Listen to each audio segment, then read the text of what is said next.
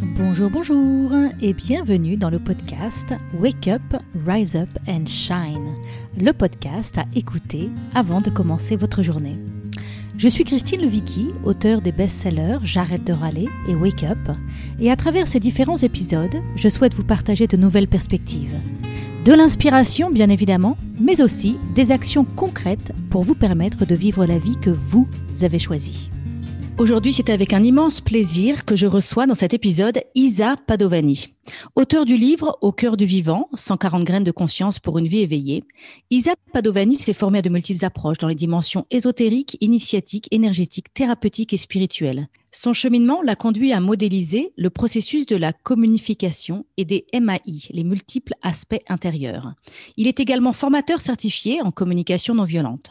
Sa quête d'éveil l'a conduit à vivre en 2009 un basculement radical de conscience et depuis il partage dans ses stages et webinaires des clés concrètes pour goûter davantage de plénitude et de joie tant dans la vie intérieure que dans la vie relationnelle. En 2020, il a annoncé son choix de manifester son identité de genre, qui est masculin, et de se pronommer Isa. Alors cet épisode est pour vous. Si vous êtes curieux de mieux comprendre pourquoi la question du genre est aujourd'hui de plus en plus présente dans notre société. Vous vous questionnez vous-même sur votre identité de genre ou vous souhaiteriez soutenir une personne de votre entourage qui chemine sur ce sujet. Vous ressentez des résistances quand ce sujet est abordé et où vous aimeriez développer votre compréhension des enjeux qui se cachent derrière ce sujet. Dans cet épisode, nous aborderons entre autres les points suivants. Qu'est-ce que la transidentité? En quoi est-il tellement précieux pour les humains de catégoriser par genre? Pourquoi la question du genre émerge de manière aussi forte aujourd'hui dans notre société? Quels sont les enjeux de la sortie des stéréotypes de genre pour l'humanité et la planète? Nous parlerons aussi de quel est le meilleur moyen de soutenir une personne qui se questionne sur son identité de genre et de plein d'autres choses autour de ce sujet si riche qui vient nous challenger. Pour tout vous dire, ce sujet est tellement vaste et profond que j'ai décidé de vous le partager en deux épisodes. Aujourd'hui, vous écoutez le premier épisode. Ne manquez pas, après avoir terminé cette écoute, d'écouter la deuxième partie. Évidemment, dès que celle-ci sera publiée. Alors, bienvenue Isa dans cet épisode. Et, euh, bonjour Christine, ravie d'être euh, avec toi et puis avec toutes les personnes qui vont écouter cet audio.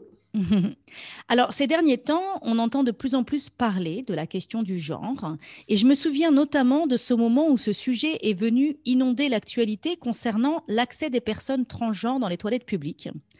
Alors, soyons clairs, mon objectif n'est pas de réouvrir ce débat aujourd'hui, mais plutôt de mettre en lumière que cette actualité nous a surtout permis d'ouvrir publiquement ce débat qui, selon moi, n'est pas prêt de se refermer. Je trouve que nous avons tellement à apprendre pour parvenir à ouvrir notre esprit sur ce sujet. Et c'est pour ça que je suis heureuse de te recevoir aujourd'hui, Isa, pour échanger avec moi.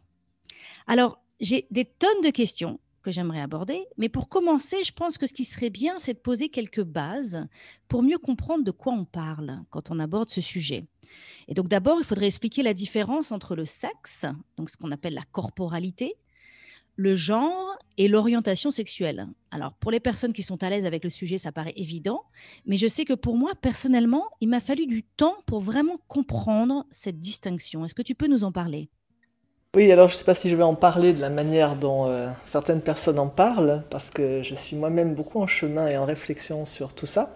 Mais voilà, donnons les, les, les, bases qui sont, on va dire, habituellement utilisées sur ce thème. Donc habituellement, on parle de, sexuation pour parler euh, du corps biologique d'une personne. Hein, et donc dans nos, contrées et à notre époque, voilà, quand quelqu'un naît avec euh, une sexuation, euh, on va dire que c'est une femme, sexuation des organes génitaux féminins, avec voilà, au niveau des chromosomes, quand on est dans du XX, on va dire que c'est une femme. Voilà, quand il va y avoir des attributs secondaires et primaires que l'on caractérise comme féminins, on va dire c'est une femme, c'est un corps biologique de femme.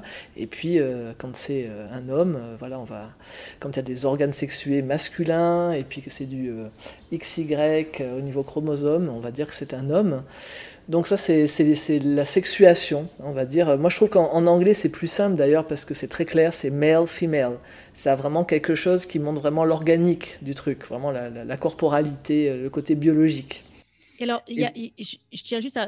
J'ai aussi découvert, moi, et ça je ne savais pas, j'en avais très très peu entendu parler, qu'il y a aussi les personnes qui sont intersexes, c'est-à-dire qui naissent avec une configuration génitale qui est intermédiaire. Absolument. il y a des tas de gradations euh, là-dessus et on pourra en parler après, mais c'est vrai que notre humanité.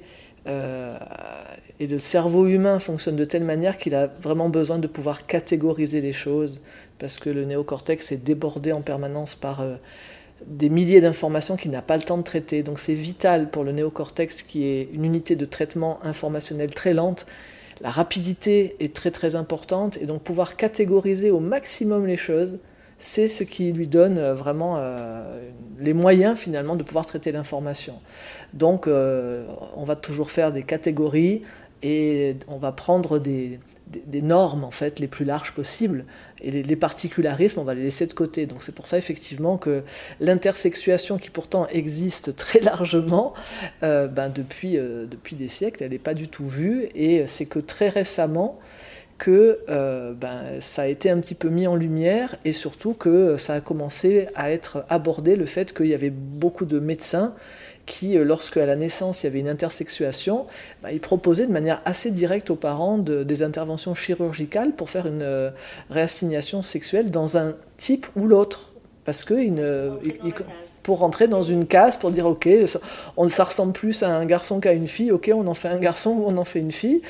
Et ouais, j'ai vu pas mal de, reportages sur, euh, sur l'intersexuation de, personnes intersexuées qui étaient vraiment dans de la douleur, hein, ensuite en étant euh, adolescents puis adultes, euh, en disant voilà combien ça avait été vraiment rude pour eux qu'on ne leur ait pas laissé ce choix, qu'on ait décidé pour eux à la naissance en fonction en plus d'attributs externes, sans regarder, voilà, en fonction de l'apparence et sans regarder comment eux euh, de manière interne, parce qu'il n'y a pas du tout que, les attributs externes, hein, et où des fois certains on s'est rendu compte que bah oui peut-être qu'il y avait un pénis, mais euh, par exemple euh, elle avait une matrice, elle avait un utérus, enfin IL, hein, parce que c'était c'était intersexuel, mais enfin il, témoignait de beaucoup de souffrances qu'on ait décidé pour eux en fait, qu'on les ait assignés à un sexe de naissance, alors que bah, c'était pas c'était pas gagné on va dire à la base d'être dans un sexe ou dans l'autre.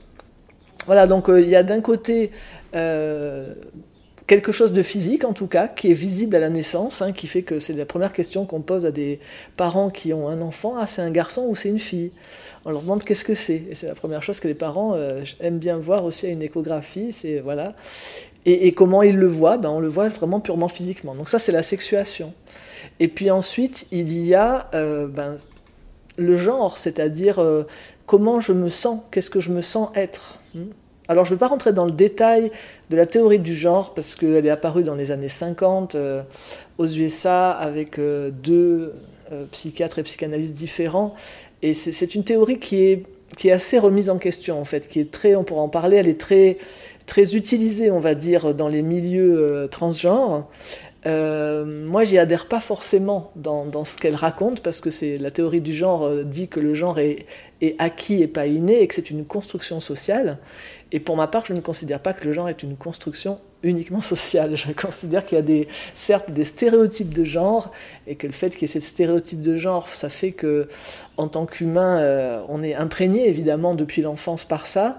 Mais si on définit comme genre euh, la manière dont nous nous percevons dans une identité genrée, donc dans un genre qui serait euh, alors masculin, féminin, ou entre ou en dehors. Hein, c'est comment je me perçois en tant qu'individu. En tant qu'individu, est-ce que je me perçois plus dans une polarité, plus dans une autre? Euh, Moi, dans mon expérience, c'est quelque chose qui est très inné. Et justement, euh, euh, une des expériences sur laquelle les, personnes qui s'opposent à la théorie euh, du genre, une des expériences qui a très très mal tourné à ce sujet, qui était une expérience menée par un, médecin américain dans les années 70, je crois qu'il s'appelait le docteur Monet, où il a voulu démontrer justement sa théorie du genre, que le genre était quelque chose d'acquis et que c'était socialement acquis. Et en fait, donc il y avait un couple d'Américains qui avaient deux jumeaux D'entre eux, puisqu'aux USA, euh, comme tu le sais sans doute, aux USA, de manière sanitaire et pas du tout par religion, mais tous les petits garçons américains sont circoncis. Et, et, donc, lors de la circoncision d'un des deux jumeaux, il y a eu un souci avec l'instrument utilisé et son pénis a été brûlé et abîmé. Et il a été décidé finalement de, lui ôter. Et donc le médecin qui était le médecin de famille, ce, docteur Monet, ben, il s'est dit tiens, on va tester ma théorie du genre. Il a proposé aux parents de ces jumeaux de, profiter en quelque sorte du fait que ce petit garçon n'avait plus de pénis pour euh, le renommer en Brenda. Et il leur a proposé une expérience en leur disant voilà, vous allez l'élever comme une petite fille. Et euh, on va lui faire prendre des hormones, ils lui ont fait prendre des oestrogènes, etc. Et il espérait développer euh, et démontrer sa théorie du genre. Voilà. Sauf que euh, à l'adolescence, ben, euh, celle qui était devenue la petite Brenda euh, ne s'intéressait qu'à des jeux typiquement de garçons, et puis a commencé, et là on arrive au troisième point, à avoir une orientation sexuelle qui n'a rien à voir avec le genre, mais il se trouve que voilà, ce petit garçon qui était un petit garçon à l'origine avait une orientation sexuelle hétérosexuelle, et donc il se retrouve à l'adolescence à être attiré par les filles. Ayant été élevé comme une Brenda, il se pensait homosexuel, il se pensait lesbienne. Et puis il a commencé vraiment à entrer en dépression, et à un moment donné, les parents lui ont dit, hein, ils lui ont avoué la vérité, ils lui ont dit écoute, en fait, euh, bah, peut-être que tout ça, ça vient du fait que tu n'es pas une petite fille, quoi, tu es un garçon. Donc évidemment, il a pété les câbles, bon, ils lui ont arrêté son traitement par euh, hormonothérapie euh, de, réassignation féminine, et puis finalement, bah, ça a terminé qu'il a, il a entamé un parcours transgenre lui-même pour redevenir dans, son, dans sa sexuation de naissance. il a fini par faire une phalloplastie, enfin bref il a essayé de redevenir l'homme qu'il était. Et puis tout ça s'est très mal terminé, puisque à la fin il s'est suicidé, ainsi que son frère jumeau. Donc ça, ça, fait que les, détracteurs de la théorie du genre comme euh, genre socialement construit, euh, ils racontent toujours cette histoire-là en disant bah, ça démontre que le genre euh, n'est pas une construction sociale, mais que genre égale sexuation de naissance, puisque ce petit garçon était un petit garçon, on a essayé d'en faire une fille, on a essayé de lui imposer socialement un genre féminin, mais ben, il était un petit garçon et il en a été malheureux. Et puis après, euh, en plus, c'est mélangé avec le fait de dire c'était un petit garçon puisqu'il aimait les filles, alors ça c'était son orientation sexuelle. Et voilà, donc les opposants de la théorie du genre euh, mettent souvent cette, cette, cette histoire-là pour démontrer que la théorie du genre ne peut pas être valide. Moi, pour ma part, je me dis simplement que le docteur Monet a pris euh, un petit garçon qui euh, était cisgenre, qui était un petit garçon parfaitement à la base bien dans son identité de genre de petit garçon et qui donc a été très contrarié évidemment dans son, dans son éducation, qu'on l'élève comme une fille alors qu'il se sentait être un garçon. Parce que quand on le, quand on l'a interviewé un des années, parce qu'ils sont passés à la télé à une époque, et, et, quand on a interviewé celui qui était redevenu euh, garçon, euh, il disait que pour lui ça ressemblait à du lavage de cerveau, ce qu'on lui faisait depuis qu'il était enfant, parce que lui il se sentait être un petit garçon. Et il comprenait pas pourquoi il n'était pas un petit garçon comme son frère jumeau en plus. Donc tout ça a été très très douloureux pour lui. Et voilà, moi quand je vois tout ça, je me dis, ben pour moi, c'est assez évident que le genre n'est pas construit socialement. Il y a des stéréotypes de genre. Il est, nourri. Voilà, il est nourri par les stéréotypes de genre. Il est alimenté. Il est, alimenté et exagéré même. Voilà. Il est, il est nourri, il est alimenté et ça crée une pression effectivement sociale, que ce soit pour les femmes de ressembler à tel ou tel stéréotype, d'être féminine, d'être jolie, d'être maquillée, euh, d'être à l'écoute des hommes d'une certaine manière, de les séduire d'une certaine manière, etc. Et puis pour les, pour les hommes, voilà, les grands euh, stéréotypes habituels pour les hommes, ils doivent être forts, ne pas pleurer, euh, assurés, etc., etc. Donc pour moi, c'est des, des contraintes quelque part qui sont des contraintes sociales, des, des, choses qui sont attendues au niveau de ces stéréotypes de genre. Mais ben voilà, toi, euh, on n'en a pas parlé, mais euh, tu, es peut-être une femme cisgenre, c'est-à-dire qui se sent euh, tout à fait à l'aise dans ton, corps de femme de naissance et qui te ressent comme étant une femme. Eh bien, si on te, on te racontait depuis que tu es né que tu es un petit garçon, je peux imaginer que tu ne te serais pas senti très à l'aise parce que toi, tu t'es senti être une petite fille. je ne sais pas si tu as remis en cause ton, ton genre dans cette vie ou pas. C'est intéressant, voilà, parce qu'on n'apprend pas, quand on enfin, quand on ressent pas ce malaise, on se pose pas nécessairement cette question, mais c'est intéressant de se la poser. C'est intéressant de se dire en quoi je me sens femme? Est-ce que je suis femme parce que on me l'a dit depuis que je suis petite? Ou euh, d'observer sa vie et de se dire à, quel moment je ressens le féminin en moi. Euh, et, c'est très intéressant d'observer ça. Euh, j'ai développé un programme là récemment qui s'appelle La Voix d'Athéna où j'accompagne des femmes sur leur féminin. Et donc, c'est d'être en présence de notre féminin et de le comprendre et de voir ses facettes et de voir là où, en effet, on, se sent. oui, on se sent dans notre genre, on se ressent dans ce genre. C'est ça. Et c'est vrai qu'il y a beaucoup de, je vois qu'il y a beaucoup de douleur euh, chez des personnes qui ne se sentent pas euh, identifiées à leur genre de naissance et que le fait que c'est compliqué d'exister quand dans la société, il n'y a pas de case prévue pour toi. Enfin, c'est déjà compliqué quand euh, tu te sens pas être ce que ton corps te montre, quand tu es dans un corps de femme et puis que toi tu te sens être un homme, ou l'inverse, et quand en plus dans la société, ça n'est pas prévu, ce cas-là. Tu vois On est dans une société occidentale où ça n'est pas prévu. Dans les sociétés des peuples premiers, euh, en Amérique, c'était prévu. Euh, si tu vas en Polynésie, si tu vas à Haïti, si tu vas euh, en Orient, c'est prévu, ça existe dans les sociétés. Et dans ces, ces sociétés-là, eh ben, des êtres qui se sentent avec un autre ressenti de genre que celui de leur corps de naissance, ils sont la plupart du temps avec une place spéciale dans la, dans la société. Euh, très souvent, ils sont assez honorés et ils sont souvent dans des rôles qui sont soit des rôles de chaman, puisque le chaman à la base c'est quelqu'un qui se déplace entre les mondes, hein, que ce soit le monde des vivants, le monde des morts ou les différents plans, et là quelqu'un qui peut comme ça être entre deux plans. Euh, chez les peuples premiers en Amérique, on les appelle des two spirits, les, les deux esprits, hein, ceux qui ont deux esprits en eux. Euh, et, ils sont assez honorés. Hein. je veux dire, il y a certaines peuplades, j'ai oublié le nom de cette peuplade euh, en Asie, mais dans lesquelles, quand ils font un rituel, si dans le rituel il n'y a pas une personne comme ça euh, qui est avec ces, ces, deux esprits, comme ils les appellent dans les peuples premiers en Amérique, s'il n'y a pas quelqu'un comme ça, on dit que le rituel ne peut pas fonctionner parce que Dieu n'est pas là. Je trouve ça assez étonnant. Donc, mon observation, c'est que quand on, quand on fait un petit peu des recherches sur cette zone-là, des êtres qui ne se vivent pas dans leur fort intérieur comme étant du genre que leur corps de naissance euh, exprime, euh, je vois que à chaque fois que c'est des peuples dans lesquels il y a une forte spiritualité, eh bien, c'est prévu. Il y a une place pour ces êtres-là. Et le constat, c'est que dans notre société occidentale contemporaine, euh, dans laquelle la spiritualité est totalement absente, euh, depuis le, siècle des Lumières. On a jeté euh, le bébé avec l'eau du bain, on a jeté le bébé de l'esprit avec l'eau du bain de l'obscurantisme magique et de la pensée magique. Et donc il n'y a pas de spiritualité dans notre, société contemporaine, il n'y en a pas dans la vie quotidienne, on a enlevé tous les rituels, on a enlevé tous les rites de passage, qui sont pourtant vitales pour un être humain, qui donnent des repères, qui donnent des, voilà, vraiment des, avancées et qui permettent aussi d'appartenir à, différents groupes au, au, fil, au, fil, au fur et à mesure de notre vie. On a enlevé la spiritualité et une vision euh, holistique, donc une vision euh, qui voit l'être humain dans, dans, sa totalité y compris dans la santé, et on en voit les résultats depuis un an avec la manière dont est gérée cette pandémie.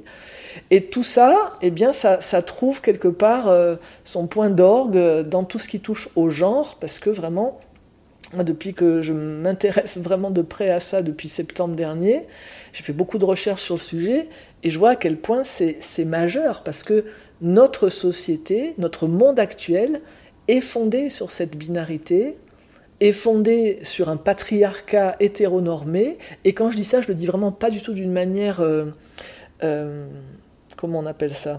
Les personnes qui militent. Voilà, je ne suis pas du tout activiste euh, dans aucun mouvement. Moi, je n'arrive pas à, me reconnaître dans aucun mouvement qui existe dans tous ces milieux-là, parce que les personnes qui y sont sont très identifiées à ce qu'elles vivent, sont identifiées à leur identité, ce qui n'est pas mon cas. Moi, je suis dans une voie spirituelle de désidentification depuis 40 ans.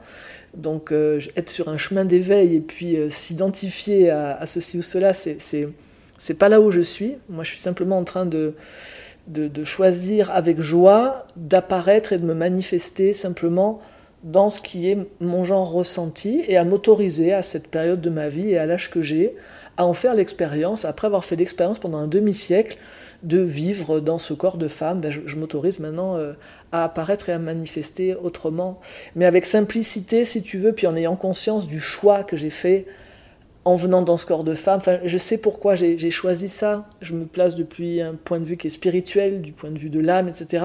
Et donc je ne suis pas du tout dans un mode euh, souffrant euh, qui dit euh, il y a eu une erreur, je, suis je suis né dans le mauvais corps, etc. Pas du tout. Je suis né absolument dans le corps que j'ai choisi pour venir et, j'ai cheminé avec ce corps féminin pendant une certaine période. Et maintenant, pour exister et faire ce que j'ai à faire maintenant, c'est ce qui est doux et joyeux pour moi d'apparaître et de me manifester dans un corps qui, exprime plus le, masculin que le féminin. Mmh, mmh. Ah, c'est super, c'est super passionnant. J'ai envie de préciser quand même quelque chose qui, pour moi, était confus. Donc, euh, maintenant, pour moi, c'est évident ce que j'ai compris. J'ai compris avec une autre dimension de mon être, en fait. Mais à la base, quand j'ai commencé à aborder cette thématique avec ma tête, je faisais une confusion entre la transidentité et la transsexualité. Et donc, je faisais, je, je faisais un pont entre cette question de genre et cette question d'orientation sexuelle. Et pour moi, une personne qui décidait, par exemple, de changer de genre était nécessaire nécessairement ou qui qui, qui se sentait pas euh, dans, dans, femme ou qui se sentait pas homme était forcément du coup euh, lesbienne ou homosexuelle et ça, ça générait il y avait forcément un lien. Et je me suis rendu compte que absolument pas.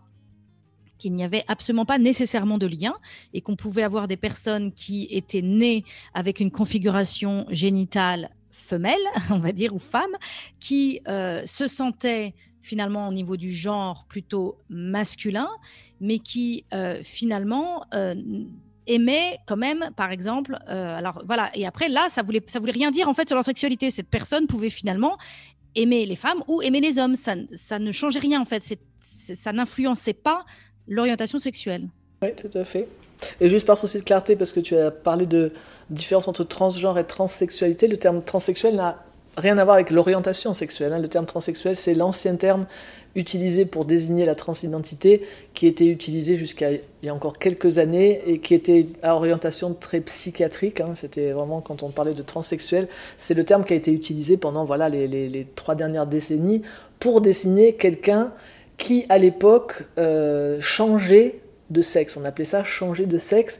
Euh, aujourd'hui, c'est un terme qui n'est plus tellement euh, utilisé, en tout cas pas du tout, je le vois dans les milieux euh, par les personnes concernées qui se désignent comme personnes transgenres ou dans un chemin de transition ou de transidentité, mais ça, c'est un terme qui est resté avec une connotation assez péjorative, ce terme de transsexuel, parce que ben, il y avait justement vraiment une psychiatrisation de, de la chose qui, qui, est restée assez marquée. Et en même temps, je vois que dans certains, dans certains milieux actuellement, il y a des personnes transgenres qui ont un parcours de transition et qui revendique ce terme aux grandes dames de la, de la communauté euh, trans, mais qui revendique ce, terme de transsexuel quand justement ils ont fait un parcours de transition qui va jusqu'à une réassignation sexuelle, donc avec une chirurgie euh, au niveau des organes génitaux. Et, et, moi je suis touchée en voyant ça parce que je vois que c'est un chemin qui est, assez douloureux, enfin qui est très douloureux pour beaucoup, euh, pour une majorité des personnes que je vois cheminer dans ces, dans ces parcours-là. Et je vois que c'est un petit peu, c'est un parcours dans lequel il y a des tas d'étapes. Là, pour le coup, quand on parle d'étapes initiatiques, ben là, il y en a plusieurs. Il y a reconnaître déjà euh, cette transidentité, il y a ensuite l'annoncer à son entourage, euh, et ensuite il y a décider comment on va évoluer dans tout ça. Est-ce qu'on va faire quelque chose ou pas physiquement? Euh, Si oui, alors à ce moment-là, c'est des choses qui peuvent effectivement être assez lourdes au niveau que ce soit administratif ou que ce soit en France ou ailleurs.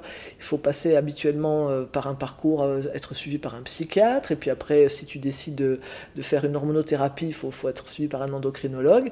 Et puis après, voilà, tu peux avoir des opérations. alors pour les hommes, en se faisant mettre des seins, pour les femmes en les faisant enlever, et en allant jusqu'à, pour certaines et certains, une réassignation sexuelle. Et je vois que c'est un parcours, moi ma voix est en train de muer, hein, donc on peut l'entendre.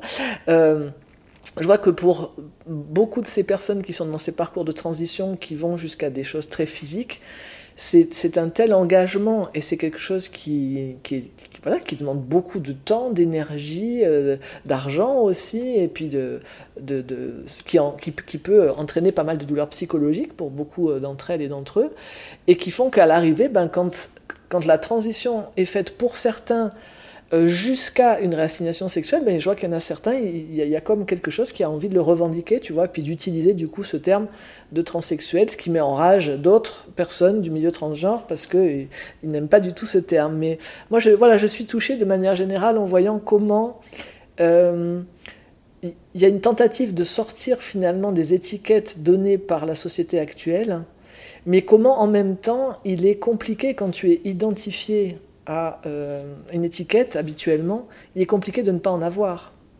Et donc, ben, on va se redonner une étiquette, on va dire je suis un homme trans, je suis une femme trans, je suis, euh, suis non-binaire, je suis agenre, je suis gender fluide, je suis queer, je suis...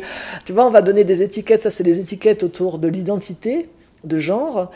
Et puis ensuite, on va choisir comment on le manifeste, comment on l'exprime, parce que tu peux très bien avoir une identité de genre ressentie euh, d'homme, par exemple, alors que tu as un corps de femme à la base, tu peux très bien ressentir que ton, ton genre, c'est homme, c'est ton identité de genre, mais ça ne veut pas dire que c'est euh, ton genre manifesté. Ça ne veut pas dire que pour autant, tu vas choisir de le manifester, tu vois. Moi, par exemple, j'ai toujours eu un, ressenti d'une identité de genre euh, d'homme, et j'ai attendu 56 ans pour manifester ce genre. Parce que pour moi, c'était pas le sujet. Pour moi, c'était, c'est le cas de le dire, vraiment, c'était pas le sujet. Moi, j'étais avant tout dans une démarche spirituelle et donc, euh, pour moi, c'était à l'époque, c'était vécu comme euh, une, identification comme une autre, et j'étais dans une quête d'éveil, donc dans quelque chose qui voulait se libérer de toute identification. Et du coup, ben voilà, une fois que ce travail de désidentification a été fait, eh bien, à un moment, voilà, depuis un espace de conscience qui est identifié à, rien de spécial, justement, puis qui a surtout découvert euh, la source de ce que nous sommes tous en tant qu'êtres, ben, à un moment donné, je dis OK dans la manifestation, avec légèreté, avec joie, et sans m'identifier à ça, mais voilà, je choisis maintenant de me, de, manifester dans, dans, un genre masculin. Voilà. Donc il y a tout ce parcours-là qui se fait euh, déjà au niveau euh, du genre. Et puis ensuite, il y a cette histoire d'orientation sexuelle qui est tout aussi innée dans mon expérience que euh, le genre. Je veux dire, tu peux te demander, toi, à quelle époque de ta vie euh, tu as choisi euh, d'être hétérosexuel ou homosexuel ou bisexuel. ben, tu, vas chercher sans doute longtemps parce que c'est pas tellement un choix, c'est quelque chose qu'on ressent. je regardais hier une interview d'une dame sur une télévision en Afrique, j'ai oublié sur quel programme, mais j'ai adoré ce qu'elle disait. On lui parlait d'homosexualité et de quelqu'un qui était visiblement assez tendu avec une vision euh, moralisatrice contre l'homosexualité. Et elle était, elle était folle de rage et elle lui disait Alors, toi, est-ce que tu es excité par les filles? Alors, le, présentateur était un peu gêné, lui disait Ben oui. Elle disait Ok, alors quand tu bandes devant une fille, est-ce que tu peux me dire sur quel bouton tu appuies? Elle lui dit Pardon Elle dit Oui. Elle lui dit Si tu as un choix, ça veut dire que quelque part en toi, il y a un bouton que tu appuies où tu décides que tu vas être excité par cette fille.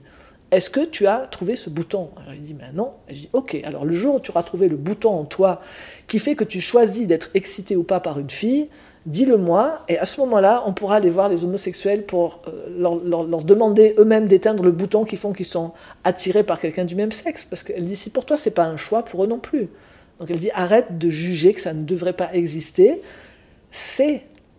Et je vois que dans nos sociétés, on a beaucoup de mal avec une réalité euh, qui existe. On parle beaucoup de la nature, on dit c'est pas la nature, c'est pas la nature humaine.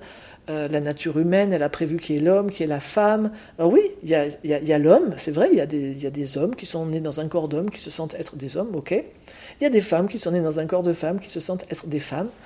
Et puis il y a des êtres qui sont nés avec une intersexuation, et dont on ne peut absolument pas dire ce qu'ils sont, parce que dans l'échelle, entre hommes et femmes, il y a vraiment une multitude de gradations dans l'intersexuation, et ils existent. Donc la nature a fait aussi ces êtres-là, qu'on l'appelle la nature, qu'on l'appelle Dieu, qu'on l'appelle tout ça, parce que moi, mon expérience, euh, comme j'évolue dans des milieux spirituels, c'est que j'ai rencontré beaucoup de violence dans les milieux spirituels par rapport à ça. Au nom justement d'une pseudo-spiritualité, qui pour moi n'a de spiritualité que le nom d'ailleurs, c'est pour ça que je l'appelle pseudo-spiritualité, parce que pour moi s'il y a spiritualité ben, il y a un positionnement qui est à cœur ouvert et qui voit tout ce qui existe comme euh, une manifestation directe justement de la vie et de la nature. Et donc, ben, je vais dire, ok, c'est, ça existe. Et c'est pas, tu vois, comme des comportements. Euh, on pourrait me dire, ce n'est pas naturel dans le sens de, euh, ça n'a pas été créé comme ça. mais ça a été créé comme ça. Il y a des êtres qui naissent dans un corps de femme et qui se sentent être euh, des femmes. Il y a des êtres nés dans un corps d'homme qui se sentent être des hommes. Il y a des êtres qui sont nés avec une intersexuation auquel on a attribué un, genre alors que leur corps ne le disait pas clairement. Et ensuite, tout aussi naturellement, il y a des êtres qui sont nés avec un corps de femme et qui, dès le début, se sentaient être un petit garçon. Et ça a duré, tu vois, parce que je sais qu'en ce moment, il y a un gros débat là-dessus, et je le comprends vraiment. Moi, je, partage l'inquiétude des personnes actuellement qui sont inquiets sur ce qu'ils appellent la mode transgenre et sur le fait qu'il y a des traitements qui sont donnés de plus en plus tôt, que ce soit des bloqueurs de puberté, que ce soit des opérations qui sont euh, autorisées, de plus en plus tôt chez les enfants hein, actuellement, vu que maintenant c'est connu. Donc euh, il y a des parcours transgenres qui sont initiés de plus en plus tôt, et je comprends l'inquiétude des personnes à ce sujet-là, parce que pour ma part, je considère que il n'y a pas assez d'accompagnement euh, systémique des familles à ce sujet, et je considère aussi que vouloir éviter à tout prix euh, une blessure euh, psychologique à un enfant qui serait un enfant transgenre, et je le mets au conditionnel, euh, c'est parfois prendre le risque euh, de, de faire que ce soit donner des hormones ou faire des opérations ou des choses comme ça, à des êtres qui, si on les accompagnait suffisamment sur le plan relationnel et familial, en laissant du temps, moi, mon expérience de thérapeute depuis plus de 30 ans, je sais qu'il n'y a pas de blessure quand tu es accompagné dans le temps, quand tu peux poser ta parole, quand tu peux exprimer, quand tu peux être entendu, quand on chemine dans de la compréhension mutuelle et que tu n'es pas nié dans ce que tu te sens être, ça ne crée pas de blessure, tu vois. Et le mot, le mot, le mot clé que j'entends dans ce que tu dis, c'est le mot expression, s'exprimer. Et, euh, et c'est vrai que, euh, enfin, je, t'écoute là, et ce qui, qui, me questionne, si je me permets de t'interrompre, ce, qui, ce qui me questionne, c'est que, euh, et c'est une réflexion que je mène depuis quelque temps, on, on, a donc cette société qui catégorise les gens en disant à la naissance tu es homme, tu es femme. Et d'ailleurs, cette identification homme-femme nous suit partout. Hein. à l'école, on nous demande de cocher est-ce que tu es un garçon, homme, femme, sur tous les documents qu'on remplit. Partout où on va, on nous demande quel est notre sexe, quel est notre euh, et donc et on associe le sexe au genre. Bah, c'est comme ça que notre société fonctionne aujourd'hui, enfin au niveau administration et tout ça. Euh, et et donc, il y a une souffrance pour les personnes qui ne se reconnaissent pas là-dedans, les personnes qui ne voient pas leur place, en fait, dans cette, euh, dans cette séparation euh, entre deux camps, j'ai envie de dire, enfin, qui ne sont pas opposés, mais entre deux, camps. Euh, donc, il y a toutes ces personnes qui souffrent de ne pas se reconnaître et qui, donc, donc là, on parle notamment de l'enfance et de, de, ces enfants qui pourraient commencer à exprimer cette, ce malaise, en fait, de ne pas se reconnaître. Et du coup, on va plonger vers, effectivement, il peut y avoir tendance à plonger vers, va prendre des hormones, on va faire des traitements et on va te soutenir médicalement. Et en fait, il pourrait y avoir un espace d'expression où on tolère un une expression, j'ai même envie de dire, même pas de genre, de son être, qui ne soit pas genré en fait, et on puisse laisser à un enfant ou à un adulte la liberté de s'exprimer et de se montrer au monde tel qu'il le souhaite, et donc avec, et ça peut prendre toutes ces formes. Un jour, ça peut être je désire exprimer mon côté masculin, un jour, je désire exprimer mon côté féminin. Et donc, un jour, je mets une robe, un jour, je mets. Et là, je, parle du vêtement, mais le vêtement, c'est juste un, un détail presque. Mais de pouvoir vivre dans une société où vraiment on puisse accepter les êtres humains pour ce qu'ils sont en étant complètement libérés de cette notion de devoir mettre les gens dans des cases en fait et de si tu es dans cette case là tu ne tu peux pas exprimer ton féminin enfin tu vois ce que je veux dire un petit peu de, vraiment. Et je crois que ça, et je crois que ça prendra beaucoup de temps.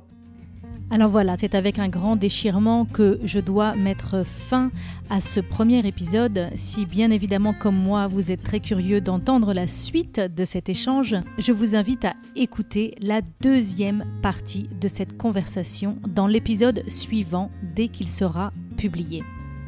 J'ai personnellement trouvé cet échange très riche et très dense et c'était très difficile pour moi de trouver à quel endroit je pouvais arrêter cet épisode. J'espère que vous ne m'en voulez pas. On se retrouve très bientôt pour la deuxième partie.